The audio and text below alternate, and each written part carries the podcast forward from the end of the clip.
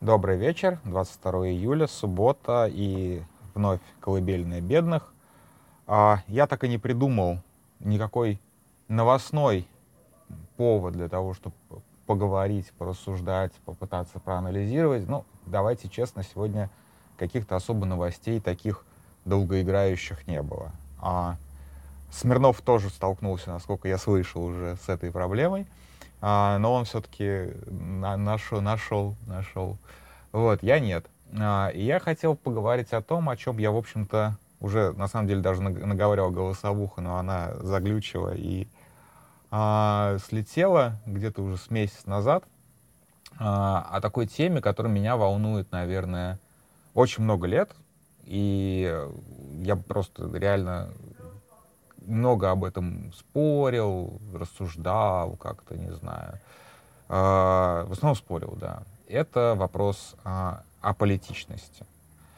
А, и вот вы помните, опять же, относительно недавно, да постоянно бывают такие треды какие-то в Твиттере, что какой-то очередной человек, обычно это из IT-отрасли почему-то, но это не важно. Как бы у IT здесь просто видимость больше, они более как бы интернетизированы, интернетизированы, да, более вовлечены в сеть.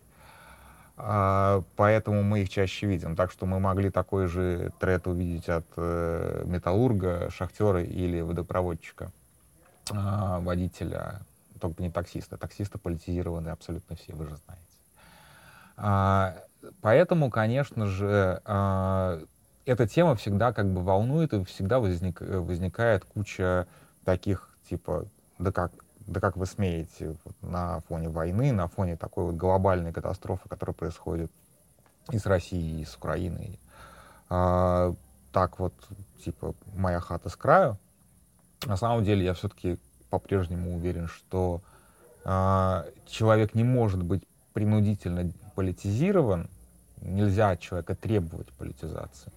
Но вообще говоря, эта штука-то интересная, и когда люди ее избегают по каким-то причинам, это тоже не всегда просто как бы позиция. Очень часто за этим что-то стоит. И вот об этом как раз я и хотел поговорить. И сразу же здесь стоит развести а, две вещи. Аполитичность и деполитизацию как политтехнологию как бы это тавтологично не звучало, это именно деполитизация как политтехнология. Сначала про политичность. Начнем с того, что здесь нет однозначного ответа, точнее, про, однозначно, про какие-то версии этих ответов можно говорить не на голосовуху на 30 минут, а там на 6, на 8, на 12 часов лекций. Искать э, причины аполитизации э, людей на там, в России, шире там, на постсоветском пространстве, в, соответственно, в советском периоде, там, в царском периоде, там, я не знаю, в крепостном праве, в монгольском иге, в, не знаю, в чем еще там, самые радикальные, наверное, в христианизации находили корень всех бед, не о политичности, а вообще, в принципе, корень всех бед. Но всегда, короче, можно сослаться на некую историю, сказать, что вот из-за этого у нас есть там коллективная травма, историческая травма, генетическая травма. Там, вывести из этого, что а, народ генетический раб. Э, сразу скажу, что это самый пиздецовый вывод, который вы вообще можете сделать. А, просто бросаете это сразу. Это вот самая плохая мысль, которая может прийти в голову о том, что вот как бы политические события влияют на генетику таким образом. Ну, на самом деле можно повлиять, но для этого нужно действительно много поколений искусственного отбора. А, за подробностями можете сходить а, в кино на Дюну. Вот там, да, там действительно генетика влияет на политику. А, но нет, у советского режима все-таки не было столько тысячелетий, сколько в, во вселенной Дюны, чтобы вот как-то на это дело повлиять. А, так что да, э, можно искать, и я сам тоже ищу, а, и у меня есть много версий, почему так сложилось, почему действительно, а, по крайней мере в России, за другие страны просто мне сложно говорить, я недостаточно глубоко в теме, но почему в России люди настолько атомизированы, это очень видно, когда вот после там, нескольких лет в эмиграции очень видно разницу между а, обстановкой в российских городах, больших, маленьких, в селах, и в, ну, здесь вот, например, в Чехии, в Праге. Это видно именно в мелочах.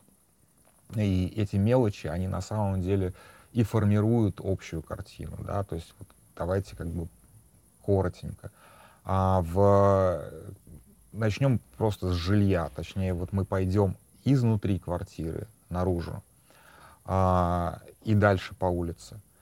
А, в, квартире а, россиянина, ну, естественно, обстановка зависит очень сильно от достатка, но, как правило, вот все, что у человека есть, он вкладывает, если не все в квартиру, то большую часть в квартире, потому что это его, вот, как бы это его вселенная, он в ней живет. Дальше эта вселенная от большого мира отгорожена такой обычно металлической дверью, практически чего вы не встретите, ну, в Чехии точно, там, толстой металлической дверью иногда. А, и эти металлические двери, на самом деле, это новые явления, они появились даже ну, в основном там, в 90-х, в 2000-х, да, вот. А за этой железной дверью чаще всего будет еще одна железная дверь, а, которая организует это предбанник на 2-3 квартиры. И это тоже далеко не такое частое явление за пределами России. По крайней мере, я вот такое видел только в странах Балтии, то очень-очень фрагментарно. А, и это как бы, это как бы общественная собственность, но она захвачена. То есть люди просто в наглую захватили. Я вот так видел, что там, например, какие-то пожарные выходы себе захватывают вместе с балконом, например, или еще что-то. Пожарные с этим даже пытались бороться, срезать эти двери, но это абсолютно бесполезно. Вторая бронедверь, то есть у нас уже две бронедвери. А, и за второй бронедверью мы попадаем уже в, на ничейную территорию. Ничейная территория а, — это самая ужасная территория, которую можно представить. То есть это вот как, бы, как будто это вот полоса между линиями фронта. Очень актуально сейчас. А, вонь, темнота, какие-то странные надписи, насрано. Воняет крысами. Ужасное совершенно. Но человека, который проходит через эти две бронедвери, выходит через эти две бронедвери и попадает в это вот общее имущество, которое он себе не мог оторвать, не смог оторвать, его уже это не заботит. Это уже не его вообще никак. А дальше мы спускаемся вниз и именуем еще одну бронедверь. А если это Москва, то это бронедверь оборудована еще двумя или тремя камерами слежения, они уже государственные, они обычные не частные. Эта бронедверь всегда непрозрачная. То есть как бы я с трудом себе представляю, чтобы... Ну, я видел в Чехии несколько подъездов, э, подъездных дверей, которые э, глухие, но 90% здесь будут с окнами. Это, блин, удобно, реально. Я тут немножечко Артемия Лебедева сейчас э, изображаю, но это факт. Как бы это действительно прям разительное такое. Ну и дальше. Двор — это тоже ничейная территория, где происходят какие-то самозахваты иногда. На первом этаже самозахваты в виде незаконно установленных гаражей, вообще гаражные вот эти вот массивы, чудовищно выглядящие, которые сразу превращают любой район, вот гаражи превращают любой район в гетто. Гарантированно. У нас подъезд превращен в гетто вот этим вот какими-то самозахватами. А, и у нас, соответственно, а, двор уже тоже геттоизирован. А, обязательно установлены в городах побогаче шлагбаумы, которые тоже ограничивают каким-то образом. Если мы пойдем на частную территорию, то есть там, где э, частные домовладения, первое, что мы увидим, опять же, разницу, это высота заборов. Э, даже относительно бедные э, частные массивы, э, дачные массивы обязательно это будут заборы от, там, от двух метров. Вокруг там, особняков посерьезнее это будут вплоть до пятиметровых стен. То есть люди, а, купив себе красивый участок земли, огораживают его пятиметровой стеной и фактически живут вот в таком как бы ну, к средневековой крепости. И такие вот крепости, и очень тесные, очень узкие крепости, то есть свои вот там 8 соток.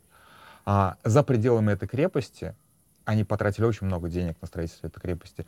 А, разбитая сельская дорога, по которой они ездят ну, обычно для того, для того, чтобы доехать эти последние 100 метров дороги, которые не закрывает муниципалитет, государство, использует, можно использовать только джипы, а, потому что договориться с соседями о том, чтобы замостить эту дорогу, а, это не получается. Ну и так далее. Я могу перечислять еще миллион признаков атомизации. Наверное, мой самый любимый, извините, опять на кладбище пойду, это то, что а, в России могилки огораживаются а, вот этими вот оградками.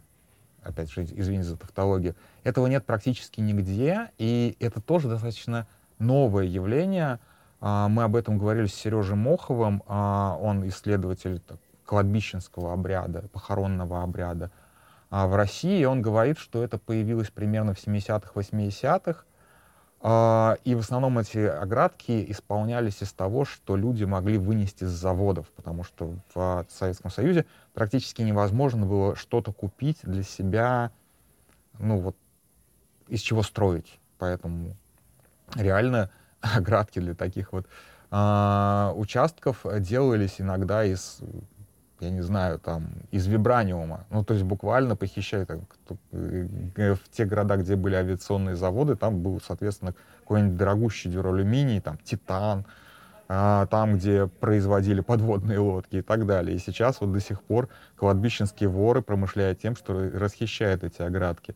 То есть это полное безумие. Э, государство дешевле было за свой счет это все делать, чем терпеть вот это вот вынос э, запчастей от истребителей на, на кладбищенские оградки. Но тем не менее.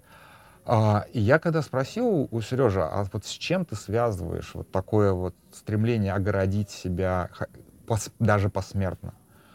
И у него была хорошая версия, что люди были настолько а, лишены частной собственности, очень долго, что хотя бы в, по, в посмертии хотелось приобрести вот эти вот 2-4 квадратных метра. А, и это хорошая версия. А, это не значит, что она правильная. Она мне просто очень нравится. Вы можете с ней спорить. И здесь то же самое мы видим, по большому счету, что люди были очень долго лишены приватности, очень долго были лишены, в том числе они принудительно, э, то есть в 70 лет люди принудительно политизировались, потому что два раза в год э, практически все ходили на демонстрации, ходили с какими-то вот этими плакатами, с какими-то портретами вождей. Не то, чтобы они там выну... их заставляли кричать какие-то лозунги, но это вот было такое. Их заставляли создавать деньги на, там, на помощь бедным странам, э, на помощь нашим союзникам в дырении какой-нибудь а, вот это вот все, как бы, была принудительная помощь государству в виде подписок на займы. Ну, то есть все вот это вот, оно же исчезло в один момент. Люди, наверное, ну, как бы я слишком молод, чтобы делать такие выводы, люди, наверное, вздохнули с облегчением. Но тогда же, в 80-х, в конце 80-х, была искренняя, настоящая политизация, когда люди ждали чуда от того, что вот мы сейчас а, сбросим с себя вот этот вот совковый режим, и произойдет чудо. Чудо не произошло, и было глубочайшее разочарование, которое еще очень сильно усугубили демократы первой волны и ельцинская власть, и, конечно же, расстрел парламента и война в Чечне. Как бы а, они немножечко обозначили людям, что, в общем-то, политизироваться не надо, ребята, это, это, это, в общем, все плохо закончится. Вот. То есть я не знаю, когда произошла вот эта вот полная деполитизация. То есть я помню, опять же, как там все смотрели съезды там, этих депутатов в 80-х, как все постоянно там слушали Горбачева и ругались на него. Это все это помню. А потом как отшибло. Всем стало не до этого. Вот вообще всем стало не до этого. И до сих пор. То есть это продолжается. Не то, чтобы это было какое-то временное поветрие, это продолжается до сих пор. И а вот здесь вот мы переходим к важному, потому что аполитичность и дистанцирование себя от политики, допустим, это все-таки естественный процесс, который имеет какие-то свои причины. Может быть, те, которые я изложил, может быть, они более комплексные, и это одна из причин. А может быть, потому что ну, совсем по другим причинам. Я не знаю. Тут надо может быть, есть, опять, опять же, об этом какие-то хорошие социологические работы, хорошие социологические исследования, но я, честно, не видел. И я бы очень хотел на это посмотреть. By the way, про 90 еще скажу. А, посмотрел такой достаточно старый уже цикл Владимира Милова про 90-е. Мне он очень не понравился по на, нарративу, потому как он там расставил акценты, кто виноват, а кто наоборот герой. Прям не, не понравилось. Но, вы знаете, это хорошая попытка а, суммировать и хорошая по, по, попытка связанно изложить это время. Молодец. То есть, как бы при том, что он идеологически со мной абсолютно здесь расходится, молодец, что это сделал. И я прям с большим уважением, с большим удовольствием на этот цикл посмотрел, хотя тоже просто шипел и плевался практически каждые пять минут, на, практически на каждый его тейк. Uh, ладно, anyway, мы переходим к, а, от а, аполитичности и вот этой атоми, атомизированности страны в сплошных uh, don't tread on me, а, сплошных э, арахнокомму... арахнокапиталистов а, к деполитизации как инструменту. Дело в том, что когда у общества нет запрос, э, вопросов к власти, у общества нет вообще интереса к тому, что там, кто там правит, а, нет вопросов, у матросов нет вопросов, власть может реально захватить кто угодно. То есть, условно говоря, то, что сейчас Путин при власти, это kinda везение, потому что также при такой аполитичности а, мог а, к власти прийти вообще кто угодно. И сейчас, вот условно говоря, такой момент, когда вот Пригожин шел к власти, шел к Москве, да, почему, как бы, я был, был вполне уверен, что если бы он был немножечко наглее, он мог взять власть. А просто потому, что... А всем пофигу. Все, все бы как бы сделали вид, что ничего не произошло, потому что у нас аполитичная страна. А, также и Стрелков. Он реально представляет большую угрозу. Он действительно может прийти к власти путем какого-то маленького переворота. Просто потому, что всем, все такие скажут, ну ок, Стрелков, так Стрелков. Как бы, власть меняется, мы остаемся. Это, а, но дальше, а, поскольку политтехнологи вокруг Ельцина и дальше вокруг там, проекта «Приемник» и дальше вокруг Путина — прекрасно понимали, что эта аполитичность надо сохранять как можно дольше, они приложили много усилий для того, чтобы вот эта вот атмосфера а, взаимного недоверия, взаимной атомизации, а, неверия в то, что можно что-то решить своими силами, даже организовать уборку подъезда и, наконец-то, избавиться от запаха крыс а, и говна. Вот они сделали для этого очень много. Вот реально а, практически все, что делалось, это даже не агитация за власть как таковая, а агитация против действий.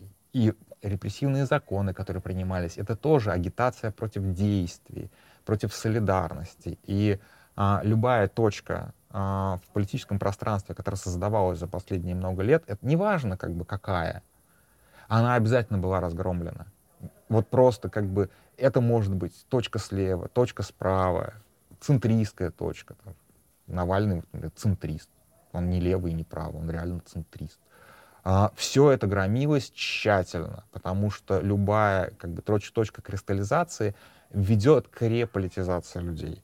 И э, власть максимально препятствовала. Но власть пыталась быть, э, в какой-то момент власть пыталась, у нее был такой типа проект ну, как бы стать более народной, немножечко политизировать людей. Это, конечно же, времена Суркова, а, когда было движение «Наши», ну, это было очень смешно. Там, в общем-то, люди-то, ну, как сказать, ну, люди входили просто как бы э, на эти площади за деньги, и оно как бы оно изображало массовость. Там, конечно, политизация это особо не происходило. И там на лекции на, тот же Селигер, ну, тысячи приезжали. А, была, да, попытка сделать Единую Россию, изобразить ее а, массовой партией. Ну, в какой-то момент они отчитались о том, что к ним вступило 50, 50 господи, 2 миллиона человек. 2 ну, миллиона единороссов. Ну, это вполне реальная цифра сейчас, если считать госаппарат. Но они, как тогда госаппарат был меньше. А, для чего это делалось? Ну, показать, что вот, как бы,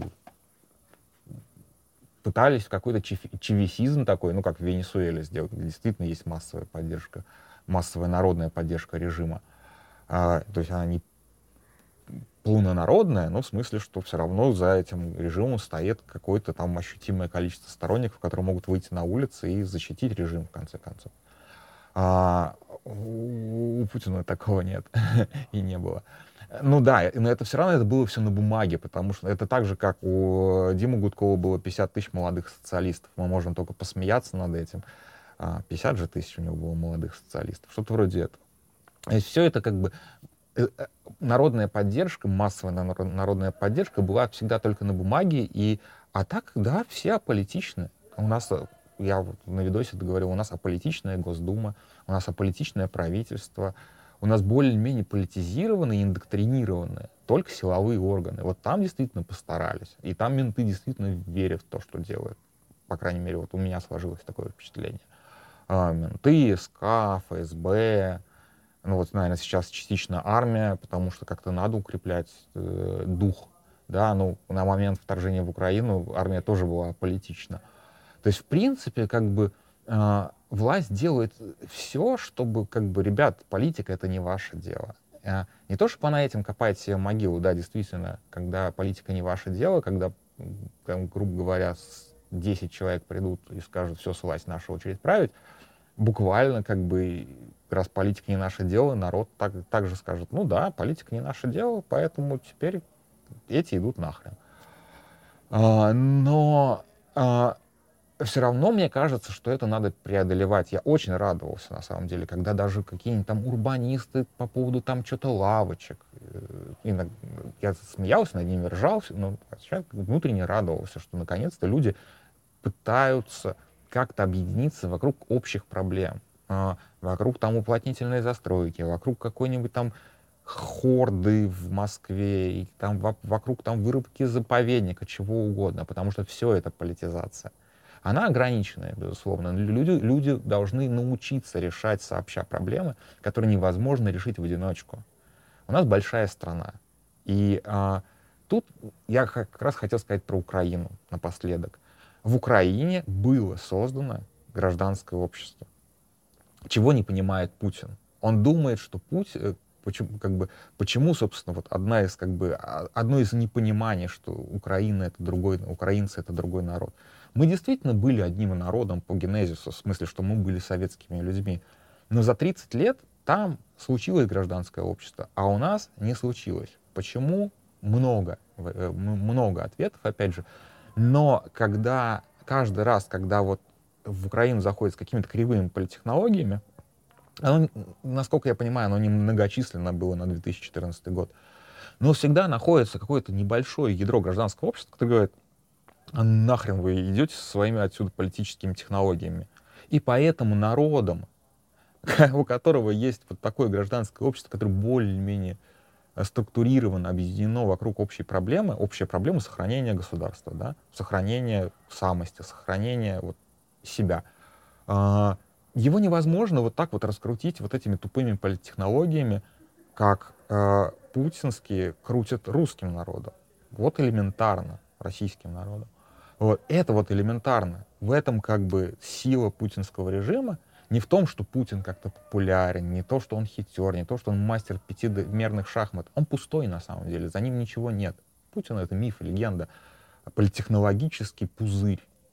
Но он существует до тех пор, пока в России, в России живет население, а не народ. Вот как-то так странно получается. Это не призыв, э, то есть как бы очень много об этом говорили националисты, такие как бы ответвление гражданских националистов, что вот мы сейчас создадим нацию.